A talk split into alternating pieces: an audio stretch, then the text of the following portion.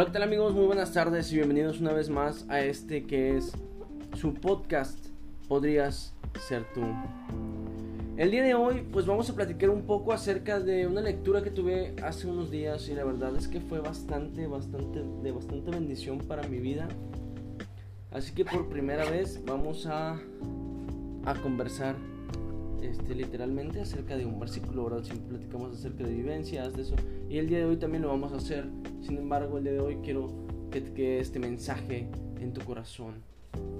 Porque ha sido bastante, bastante de bendición para mí, no quiero mentir. Y bueno, primero que nada quiero agradecerles a todos aquellos que siguen escuchando este podcast. Gracias por seguir apoyando, gracias por, por seguirse dando el tiempo de, de escucharlo y esperemos que sea de bendición. Agradecer también a nuestro hermano que el podcast anterior compartió su, testimonio con nosotros, ya que fue de gran bendición. Muchísimas gracias hermano, tú sabes quién eres. No voy a dar tu nombre, como te lo dije, como lo dije desde un principio, por respeto a tu honor como hombre. No quisiera que te tomaran eh, de otro modo la gente. Y bueno, en esta semana ha sido una semana dura, ha sido una semana difícil. He tenido por ahí algunos inconvenientes. Sin embargo, vemos la mano de Dios cada día y eso es algo que vale la pena eh, resaltar, vale la pena decir en voz alta, porque la mano de Dios siempre obra con nosotros. Estoy, estoy, ahorita estamos aquí en, México, en Monterrey, iniciando la canícula, está el calor bastante, bastante pesado y bueno, aún así pues vamos a grabar, vamos a hacer este pequeño podcast ya que pues no es para nosotros, no es porque nosotros queramos ser famosos, simplemente es para que Dios se siga manifestando en nuestra vida. Y bueno, sin más preámbulo, vamos a entrar directamente a la palabra. Hace algunos días platicaba con mi novia y habíamos tenido, ya les había platicado por ahí algunos roces, de repente discusiones, como en todas relaciones, eso es más que normal. Sin embargo, ella me decía, ¿sabes qué? Estoy buscando a Dios de una manera bastante desesperada, no sé si te ha pasado. Y yo le decía, ¿sabes qué? Sí, sí te entiendo, porque sí me ha pasado el hecho de buscar a Dios de una manera desesperada, así como anhelando que, que Él te hable, como anhelando que Él te diga algo, ¿no? Te diga, ¿sabes qué? Aquí estoy, tranquilo, tranquila. Y bueno, leía con, con mi novia, leía Santiago. Y hoy quiero decirte, hermano, el título de este podcast es La sabiduría viene de Dios. Si ya has leído Santiago, vas a saber por qué la sabiduría viene de Dios, por qué es este título. Y yo te invito a que tengas tu Biblia ahí a la mano en esta ocasión conmigo, para que vayas viendo que no son solamente cosas que se me van ocurriendo, sino que son es palabra que viene exactamente en los versículos de Santiago. Debemos organizarnos, debemos de gozarnos en las tribulaciones y tener y al tener problemas al estar y al estar en momentos difíciles. Debemos gozarnos en las tribulaciones al tener problemas y al estar en momentos difíciles. Dice Santiago 1 eh, del 2 al 4, hermanos míos, tened sumo gozo cuando, cuando os halléis en diversas pruebas, sabiendo, sabiendo que la prueba de vuestra fe produce paciencia mas tenga la paciencia su obra completa para que seáis perfectos y cabales sin que os falte cosa alguna. Vamos por ahí, les voy dando los versículos, ustedes pueden irlos revisando. Y debemos de gozarnos en las tribulaciones. Sé que esto es algo muy complicado, porque nadie, y yo no me imagino tampoco a ninguno de ustedes en su casa, diciendo, chin, no tengo para pagar el recibo, aleluya. No, no es, no es eso, o tal vez no se quiere referir directamente a eso. Simplemente que, bueno, no tengo para pagar el recibo, pero sé que Dios me puede apoyar. Obviamente no vamos a dejar de trabajar y vamos a esperar a que Dios baje del cielo a pagarnos la luz, sino que en algún momento de nuestra vida vamos a tener algunos problemas, vamos a tener situaciones difíciles y tenemos que gozarnos, tenemos que alegrarnos, tenemos que disfrutar tanto los lapsos buenos como los lapsos malos. Hay que pedir la sabiduría al único que la puede dar. Y dice Efesios, fe, perdón. Dice Santiago del 5 al 7. Y si alguno de vosotros tiene falta de sabiduría, pídala a Dios, el cual da abundantemente y sin reproche, y le será dada. Pero pida con fe, no dudando nada, porque el que duda es semejante a la onda del mar, que se arrastra por el viento y echada, que es arrastrada, perdón, por el viento y echada de una parte a otra. No piense pues que tal haga que recibirá cosa alguna del Señor. ¿Qué quiere decir esto? Que si pedimos sabiduría a Dios, digo, podemos pedir cualquier cosa, Dios conoce nuestras necesidades, pero si le estamos pidiendo algo a Dios es porque creemos que Él no la puede dar, le creemos a Dios. Y muchas veces de eso, con eso batallamos, con eso como que dudamos de que, ay, ¿será que sí me lo va a dar? ¿Será que no me lo va a dar? Y es algo tan simple como que a veces quieres elegir una carrera, a veces quieres saber si la chica que te gusta puede ser la voluntad de Dios. Y le dices, Señor, dame una señal, Señor, dame una señal. Este, si ella es para mí, que mañana salga el sol. Y bueno, es algo que pasa todos los días, ¿verdad?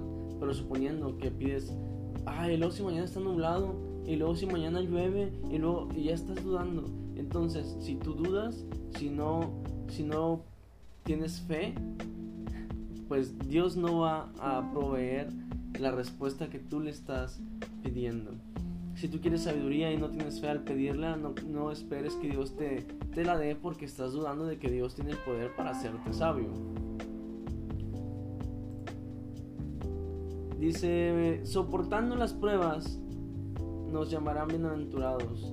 Eso, eso es bastante, bastante fuerte.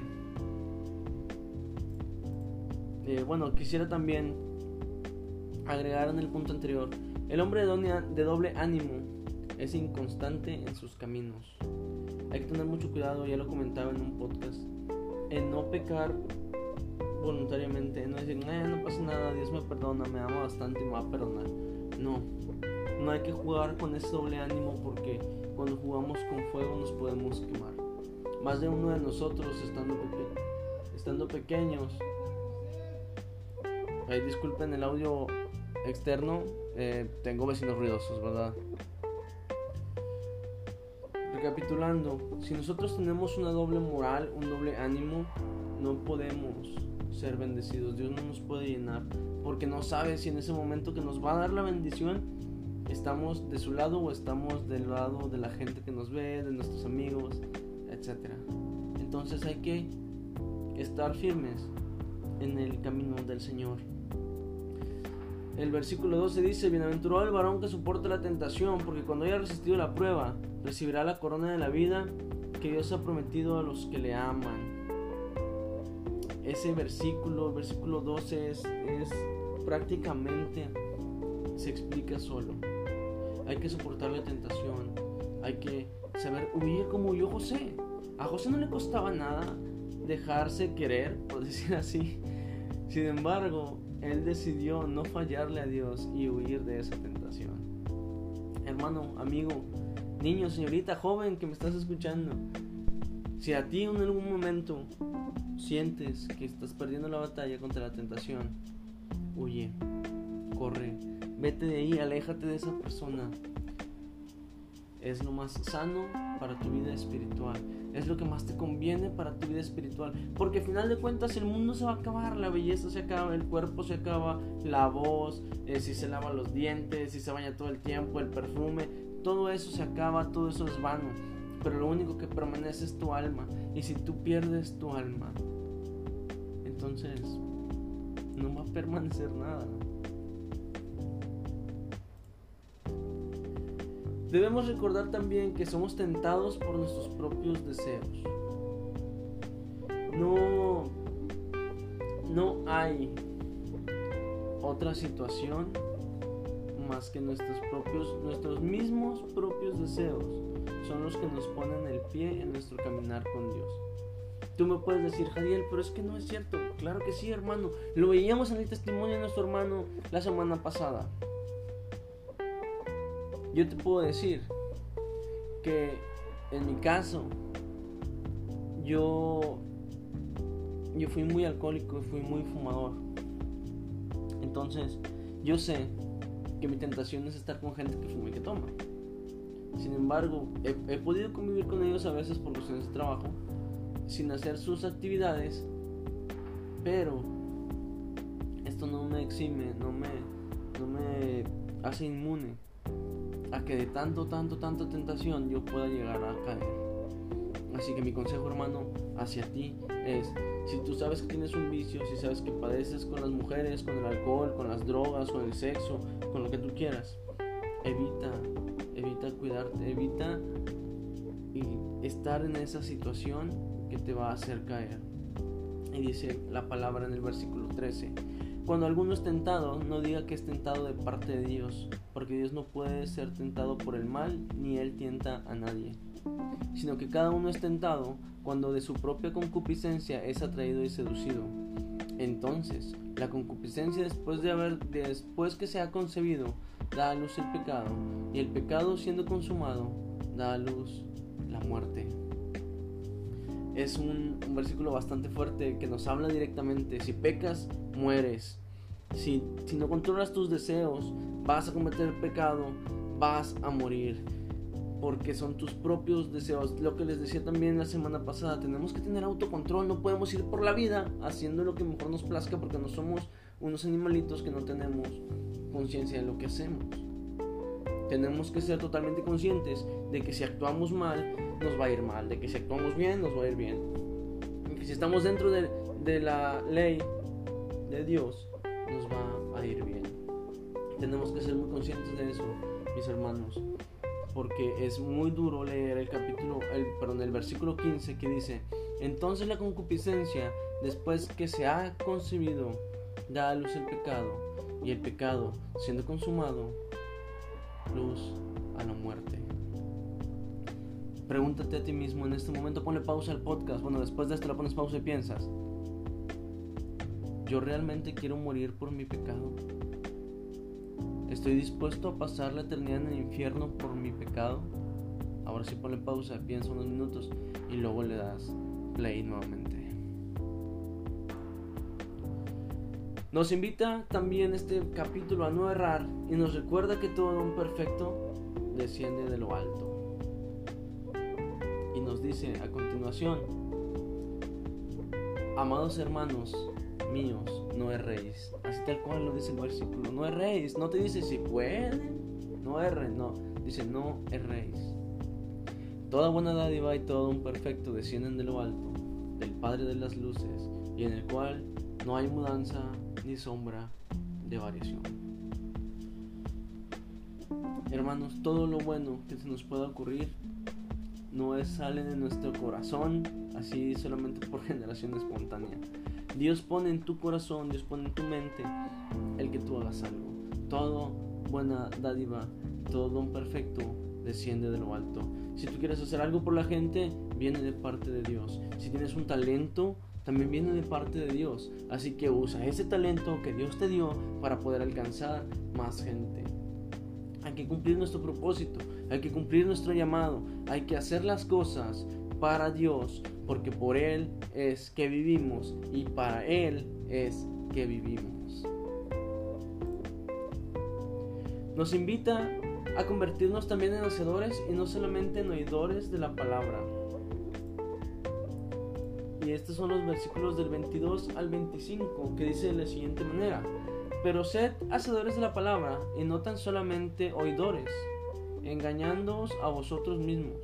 Porque si alguno es oidor de la palabra, pero no hacedor de ella, este es semejante al hombre que, considera, que considera en un espejo su rostro natural, porque él se considera a sí mismo y se va. Y luego, y luego olvida cómo era mas el que mira atentamente en la, en la perfecta ley, la de libertad, y persevera en ella, no siendo oidor olvidadizo, sino hacedor de la obra, éste será bienaventurado en lo que hace. En pocas palabras, hermanos, no únicamente es escuchar y escuchar y escuchar y escuchar, y está bien, está bien. Si quieres escuchar predicaciones, está bien.